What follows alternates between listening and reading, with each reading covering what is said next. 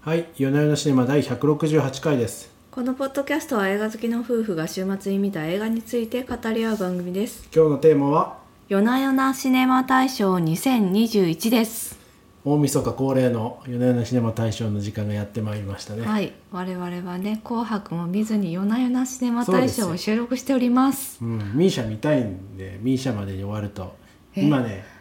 10時47分ですけど、はい果たして年内に収録は終わるでしょうか。えミーシャは何時なんですいや、かまあいいんです。それは冗談なんです。 あそうなんだいいんですねわかりましたえそれまでに巻かないとって思いましたそんな本気にしなくていいんです。はいそうですか、まあまあ、紅白の裏ば裏でやってるという生々しさみたいなのをおあそう伝えですできねればと思はっいた具合でございはまいして、夫がお気に入りの夜遊びもねちょっと先夜遊びほさどっき見ましたねよかったですねはいはい国際フォーラムでねそうそうエスカレーター降りてきたんうで、んいや演出が非常に凝良っかてるなと思いましたはいはいじゃあ、えっと、今年見たもののお読み上げようかと思うんですけどもはいちょっと今年はですね私の仕事がすごい忙しかったっていうのと、まあそうですねあはいと子供もねだんだん体力がついてきてもう我々も寝落ちした頃 には映画を見る元気がないっていっうていう問題がありまし問題があてりますす,、ねっごい今年は本数が少ないですね少ないですねやっぱり2週間おき3週間おきっていうのはザラだったんですけど、うんまあでもそれもまああれですよリアリティですよ、うんリアリティはいはいという中のにそういう2021年ですけどまあ言って読み上げますよはい、 「コロンバス」うん、 「テネット」しわ「幸せへの回り道」「ハーフ・オブ・イット」「スポンティニアス」「シカゴ・セブン裁判」「ペイングローリー」「スパイの妻」「フェアウェル」「カセットテープ・ダイアリーズ」「ミッド・ナインティース」えーマレイニーのブラックボトム」「エマ」「ノマドランド」「ニューヨーク親切な料理店」「燃ゆる女の肖像」「ミナリ」「サウンド・オブ・メタル」「なぜ君は総理大臣になれないのか」「クルエラ」「ファーザー」「パワー・オブ・ザ・ドッグ」「アメリカン・ユートピア」以上になりますはいいやーやっぱり少ない感じしますね例年に比べるとそうですねなので一応5本あげるってことになってますけど3本にしますいやまあ5本でいつもは10本上げてるんですよああ10本上げて重なったところから選ぶみたいなことしてるんですけど、うんうんうん今年はね少ないんで、まあ5本ずつめちゃくちゃかぶりそうな感じですねはい、かぶりますかね、うん、じゃあまあまずはじゃあ夫の方からお願いしますあ私の方からですか、はい、はい、あはいわかりましたよえー、っといきますよ「アメリカン・ユートピア」うんうん「ノマドランド」 はいまあ特に反応なく ああメモっていただけるんですいねやありがとうございはいノます、マドランドはいまずあの読み上げてからなんでそうですね理由を言う感じでいいですか、はいアメリカン・ユートピア、ノマドランド、はいミナリ、みなりはいカセットテープダイアリーズ、おーマレイニーのブラックボトム。あ以上5そ本うです。なんだ、はい。なるほどはい。一応あの、じ自分的には下から5、4、3、2、1みたいな感じにしております。ほんほんほんほんはい。下からはい。アメリカン・ユートこピれアは5位5位、5位。あそうなんですのつもねりでへえあなんか意外でした、うんじゃあちょっとその理由をお聞かせいただければ、まあアメリカン・ユートピアね一番最近見たのでちょっとね直近効果があって少しうんうんずるいかもしれないんですけど、でもやっぱりあのなんですかねもともと「トーキングヘッズ」が好きだったっていうのとまあ期待してたものと全然違う出来でしたがその、うんミュージカルを見てるだけでもすごい面白いしうん斬新だし、その過剰な演出を加えず、ね、2時間のフィルムにまとめたっていうのもすごいしあもう何回も見たいなと思ったあうーんの映像作品だったなと思いました。うんうんうんうんでスパイク・リーのねちょっとあの脂っこい感じが実はあんまり見えないのもまた良かったなとうん黒子に徹した感じも。うんうんというのでまずアメリカン・ユートピアを挙げました次が「ノマドランド」これはまあいいじゃないですかいい映画じゃないですかそもそもあのドキュメント72時間が好きだったのでちょっと待ってください そもそもっていうのそもそもちょっとその接続詞は違うんじゃないですか僕らのさノアドランドの人も70ドキュメント72時間を意識はしてないとドキュメント72時間に勝るとも劣らない 出来人生模様が描かれええてそういでるすとそうでいうすそことうでですなるほそうどそう我々のあのポッドキャストの副題もねドキュメント72時間 USA みたいなことうんうん書いて書いまてあすりましたねけどまあでもまあ人生模様が描かれたのとやっぱアメリカの風景がすごい綺麗じゃないですか、うんすごいなんかうん車で走るところとか、うんとかあとね何ですかねアマゾンの配送センターってこうなんだなとか、そこは強く印象に残りましたねなんか Amazon 残ったよねね。そうなんだっおてーうん確かに現代っぽい一本だったんかもしれないですねそうそうそうそう老人たちがお金がなくてうん、こう漂流するっていう、ね、そうですね。これもまあなかなかこう気づかなかったアメリカの姿だなってう思いましたんあんまり表に出てこない話ですうね、ん、そうですね。はい。次が身なり。まあ、これはなんかあれですね。こう人生模様として教訓としては、まあ、一番なんですかね。こう考えるところがあった映画でしたね。その俺はやってやるっていう男とあとはあのおばあさんの対比というか。うーんなんかこう何でも受け入れるっていうスタンスのおばあさんとなんか切り開くっていうスタンスのあの彼のね対比とかうんうん非常に印象に残りましたね。うーんなるほどうんじ何でも受け入れた方がいいぞという学びになったとあそういうわけではなくてほそれってあのあれじゃないですかその監督も言ってましたけど別にあのお父さんみたいな生き方を否定するというわけではなくてまあ物事のコインの両側面だと思うんですよああいうのって。あれどっちかでもやっぱダメだと思うので。うあのおばあさん一人でも何もできなかったと思うんですけどああの,、あのお兄ちゃんがこういうことやるぞって言って連れてこられた上でのこの奇跡なんでうんうんそういう意味ではあの両方の補完関係にあるのではないかなとおー思っておりましてはいそうですねこれが、まあ、何ですかね学びという意味では学びかなと思いました。たはいなるほど一番学べた映画でこれ繰り返してみたいなって思いますね。ほうほうほうほうカセットテープダイアリーズはなんかこういうやっぱりなんか楽しい作品を年間1本は入れておきたいなっていうのもやっぱあるんですよ。うんうんううんんなのでなんかその人種問題とかを描きつつうんまさかのブルース・スプリングスティーンっていううん、そそこうかですねそこかみたいな。インド系なんですよねそうそうでもブルース・スプリングスティーンが大好きっていなぜうか少ブ年のルース・話スでプリングスティーンはいこのね2021年にブルース・スプリングスティーンがしかもかっこいい文脈でかかるっていううのんも斬新ですし、まあ、なんか楽しいじゃないですかあのまあ映で画も映像とセットだとかっこいい気がしてきかまっしたこよいねい気がしてくるそう確かにそうですよね今の文脈だともうなんかかっこ悪い白人の音楽っていうなんか代ね表格説みたいな教臭いマッチョなおじさんみたいなそうそうそうそういう感じですけどなんかこう未来を切り開くんだ俺たちはみたいななんかねそうなんですよだから私もブルース・スプリングスティーンってこうなんか上の世代が聴いていそうるおじさんの音楽っていうイメージで、暑苦しいねそうそうそうまあ実際あの映画の中でも他の子たちからバカにされたりとかしてるんですけされてまど、うんなんかまあそれをね新たな再発見ができそうてそうそうそうよかったんじゃないですかね。うん、だからやっぱこういうこれかクルエラかちょっと迷いましたけどクルエラ面白かったなとあそうういう楽しい映画っていうのを一本入れたいなと、なるほどね。うんまあ、クルエラはまあ一瞬でやっぱこっちの方が良かったです、うーんうんもう世相とかもありますしうんうんであとはマレーニーの「ブラックボトムうんうん」あやっぱ僕的には今年一番こう印象に残ったわけですよなんかこういう映画じゃないと思ってたあの予告編見た時うんもっとこう何例えばレイ・チャールズの「レイ」とかさあシカゴとあか電気物みたいな感じだと思ってたんですねそうそうそうそうもっと音楽あふれるかと思うけどもうずっと喋ってるじゃないですかベラベラベラベラ、うんずそのねっと楽屋で喧嘩しててうんうんずっと楽屋で喧嘩してればそのなんかこうためられたストレスが爆発するってういんうんううん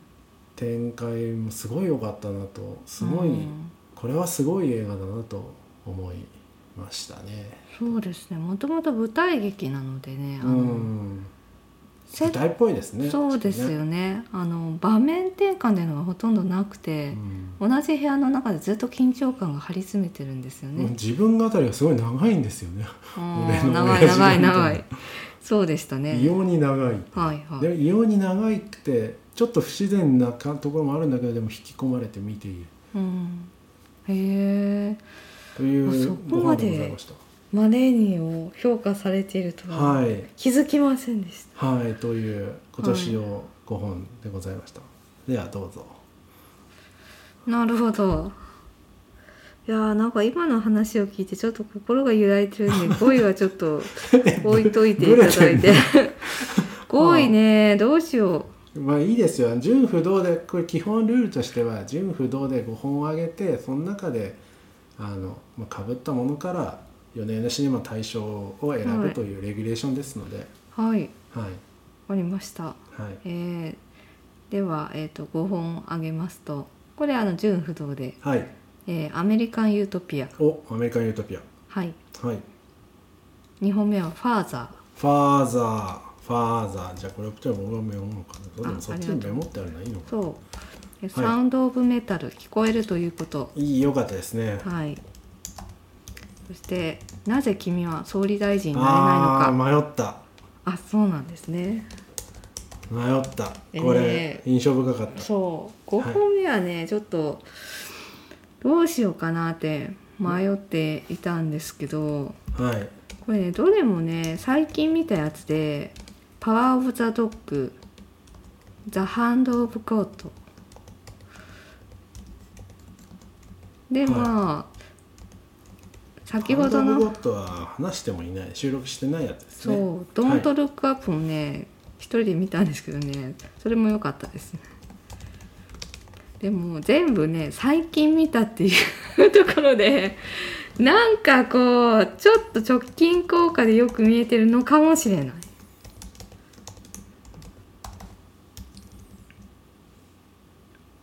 はい珍しいですね毎年うんこう、この中から第一候補が出てはいディスカッションの上決まるんですけど今年はアメリカン・ユートピアに決まりました決まりましたねもうね決まりました決ねまりましたねあじゃあ私のちょっとその、はいえー選定理由について、はいお願いしますはいえー、とまず「アメリカン・ユートピア」なんですけどこれ収録でも言ったんですけど私に今欠けている刺激はこれだったっていうふうに思ったわけですよすごいなんかね前衛的な舞台なんですよねそうですねこれブロードウェイでも今すごく人気があるっていうことでまだ公演されてるみたいなんですけれどもミュージシャンたちがですねほ手うほうほう持ちの楽器であの本当にライブで音楽を演奏しながらうんうんまあダンスをしたりちょっと振り付けをしたりっていうよううんな、ですごくシンプルでかつパワフルな舞台なんですよね。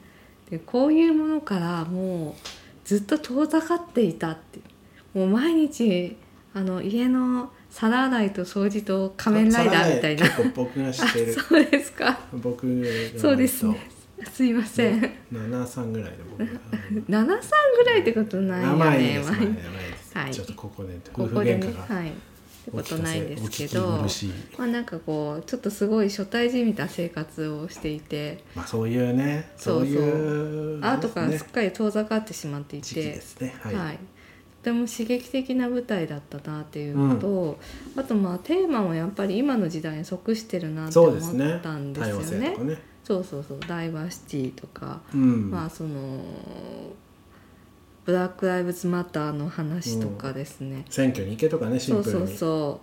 うとかっていうところを描いて描いてるか表現されているっていうところうんうんうんうんもすごく時代性があってよかったなっていうふうに思いました。なんでライブ映画なんでちょっと映画の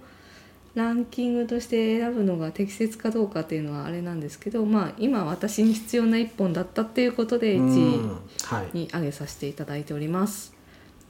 次がファー次ザーはファーザフーァーザーこはれ良かったそうこれもですねファーザーに関しては、まあ、今年ちょっとですねあの身内で不幸がありましてうんで、まあ、そこでちょっと考えた死についてうーんまなあ、るほどね認知症とかこう介護の問題とかね、っていうのをすごく考えていた年だったのでファーザーをものすごく刺さりましたねとやっぱあれですね映画のそのなんか人生と共にあって、うんうんこう解釈が生まれるみたいな感じでいいですねいやそうなんですよもう全然そのねあの批評家の方たちとかっていうのとは違ってこう一般民が選ぶものっていまあうでのもそはれでいいんですよ人生にね即してるいかにそれぞれのそうそうそれぞれの心コンテにクスト響いたかっていうところで選んでそうですねいいと思っておりまして、わかりますよファーザー作品としても非常にさ優れてたんですけど斬新ですね何気にねそうあのーなんかポスターとかから受ける印象って全然違ったんですよもうね。 24時間テレビみたいなあのそうそう映画だと思ってたそう見るまでは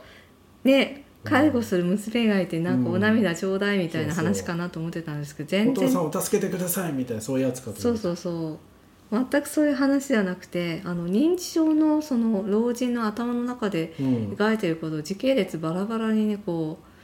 う描いていくっていう、まさかすのごい斬新な本人にして展開でで娘ともねあの実はね確執があるっていうリア展リテ開ィありもあまっすねたんですよね。でね実は私の実家もねすごい親とはずっと確執がありましてそういうところもまたそういうところもねなんか含めこう娘としてはね共感するところもありうん愛情入り混じる親子関係っていうところもすごくなるほどなんか刺さった作品でしたね。うーもうフんァーザー本当面白かった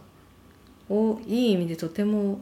あの期待を裏切られた作品だったとうーいうか、んというところですね。あは夫がミーシャの時間を気にし始めましたしてね。 そうですか。大丈夫ですか。い、はい大丈夫でさ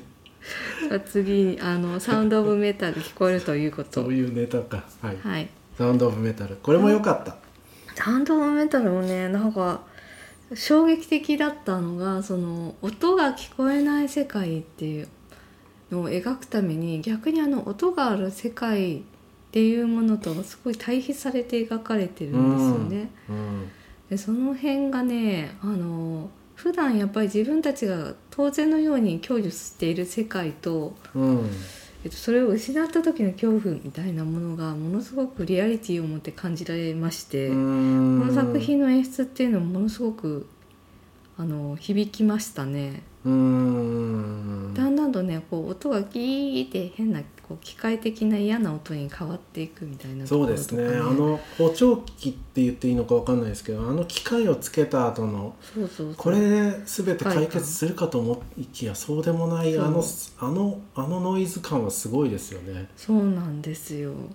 というところが、あのー結構衝撃を受けた作品サウンドデザインっていうところですごそうでくすね新しいなって思ったんですね。フファーザーもその脳の中で起こってる問題っていうのを確かにこね物語として展開させたっていうところですごく斬新だった両なと思方ってあの映画の作り方的に新しい新規性がありますねファーザー新に規性があるアメリカユートピアもまあそうですね、というところでしたね。うん、じゃあえー、とうん、なぜ君はなぜ君は総理大臣になれないのかはねこれ何気に良かったですねこれこれね、まあ、去年の作品なんですけど我々が見たの今年なんでもうまず家賃が4万7千円っていう5万7千じゃなかったでしたっけ4万7千円ってタイトルいにやで書いもてあれありでますしたよね立憲民主党の党首選に出るくらいまでこれでそういやここでねしかも今年またね香川香川一区勝っちゃいましたよそう香川絶対一負け区っると思ていう続編でねったなんだまあ時代も追いついたというかちょうまさどかのね対抗馬の平井大臣っていうのがまたなんか余計なことをやらかしてあのうんなんか脅せばい脅しみたいなね文句をやったんでしたっけはいはいうん言っていてでそれであのその音声テープが流出してすごい批判されたんですよね。うーんっていうところもあって最初はその平井さんが地盤もね絶大でもう圧勝すると思われていたのになんとこう選挙が始まってみればこう彼のその弁舌っていうところにみんなこう惹かれていって選挙が逆転したんですよね。なんかでも珍しいですよねこの僕なんか日本でここまで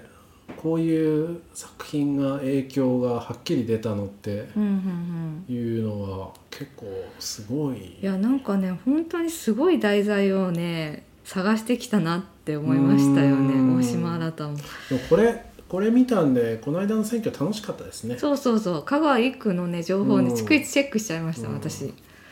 立憲自体にいろいろハテナマークのつくところもあるんですがそれでもなんか彼彼のねあのねストレートなそうそうストレートな、うん、なんか不器用ですらあるような、この理想がね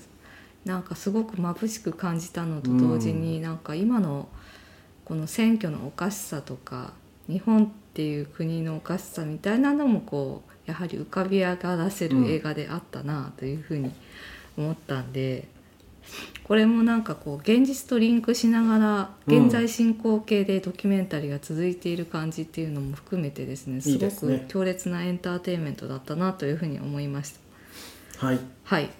じゃあ最後の一本はどれかに選んでくださいよ「パワー・オブ・ザ・ドッグ」「ハンド・オブ・ゴッド」「ドント・ルック・アップ」まあでもまあ聞いてる皆さん的には「パワー・オブ・ザ・ドッグ」ですかねそうですねここ取にり上げたてないもんねのはうん「パワー・オブ・ザ・ドッグ」ということにしまして「パワー・オブ・ザ・ドッグ」の選定理由をパワー・オブ・ザ・ドッグはうーんやっぱり見てる間の緊張感っていうのまあ演出もさることながら俳優陣のこう圧倒的な演技力っていうのうもあーってなんか一番映画らしい映画だなっていうふうに思いましたうねーんカンバーバッチうんカンバーバッチも普段のカンバーバッチさんじゃないみたいなう感じを受けましたしーんでこうこれもこうキャラクターたちの二面性っていうのが描かれているうん映画だったりすると思うんですよね、すごいマッチョなまあそうです牧ね場主なんだけど、実はゲイでうんで彼の方はなんかそういう卑屈な精神みたいなのも内部には持ち合わせてるんだろうなというか必死にこう自分を隠し通さなければいけああないそうですね演じてますよね理想の自分っていうのを、こう理想の自分理想の男を演じなければいけないっていう苦しさもある男性のジェンダーの呪いですねあれはそうですねううんん、でまあその義理の息子になった若者っていうのもちょっとこうなよなよしていてちょっと「めめしい」みたいに周りではからかわれているんですけど「めめしい」っていう言葉も私は嫌いですけどちょっと使っちゃいましたねはいあまあ進めてくださいははいい、はいはいっていう彼が実はなんか元あの冷酷さを持っているってそういでうすねとちょこっろとも狂気を秘めてる感じしますねはいうんとこも面白いなと思ってその同じこの家族っていう中で起こる緊張感っていうのがすいごく上手に描かれているなというふうに思ないるまほしどてこちらはいい映画だったなというふうに思いましたいやーしかし意外と割れましたね そうですで思いもましたまねあ聞いていて結構みなりも良かったなというふうに思って ブレてるブレてみるなりも良かったですみなり良かったねみなりおー確かにみなり僕なんかノマドランドとはは入ってくんじゃないのかなと思ってましたけど意外と入ってこないんですねそうですね「ノマドランド」そんなに響響かなかったと言っちゃあれですけど良かったですけど、えーなんかこう私の今のあのあー心には響いてなかったあってそいううかまあね確かにねやっぱ映画の見方っていうのはあくまで個人的なものでいいと思うのでそれでいいと思いますよ、うん別にね完成度を完成度にランキングつけてるわけじゃないので、はいそうですねうーんまあそうななんんでですねまあ、今年はちょっとね鑑賞本数が少なかったんで結構あの他の媒体でやってる2021年ベストとか見るとだいぶ違うなって感じしたんですけど。うーんうん、もうちょっとね来年は話題作を見ていきたいなというふうに思いましうたね。ーんまあどうですかね仮面ライダー仮面ライダーポケモン仮面ライダーみた いになる可能性もありますけ可れど能性がありますけどね。あのまあリスナーの皆さんは、はいあのひひながに気長に聞き続けていただければと思います。はい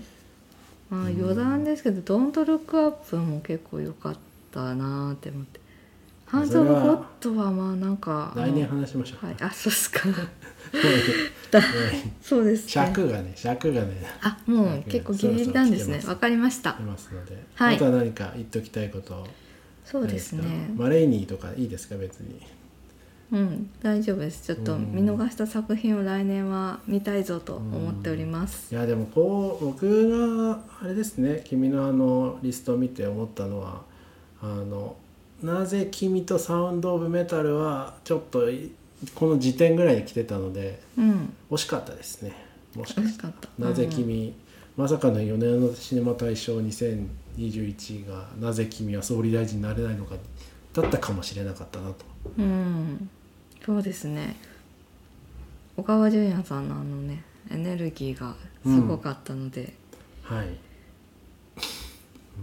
うんなな小川さん頑張ってほしいですねこれ小川さん頑張ってほしいですねはいはいじゃあ今年今年度の「米ネシネマ大賞」は「アメリカン・ユートピア」でしたおめでとうございますでした おめでとうございおめますでとうございま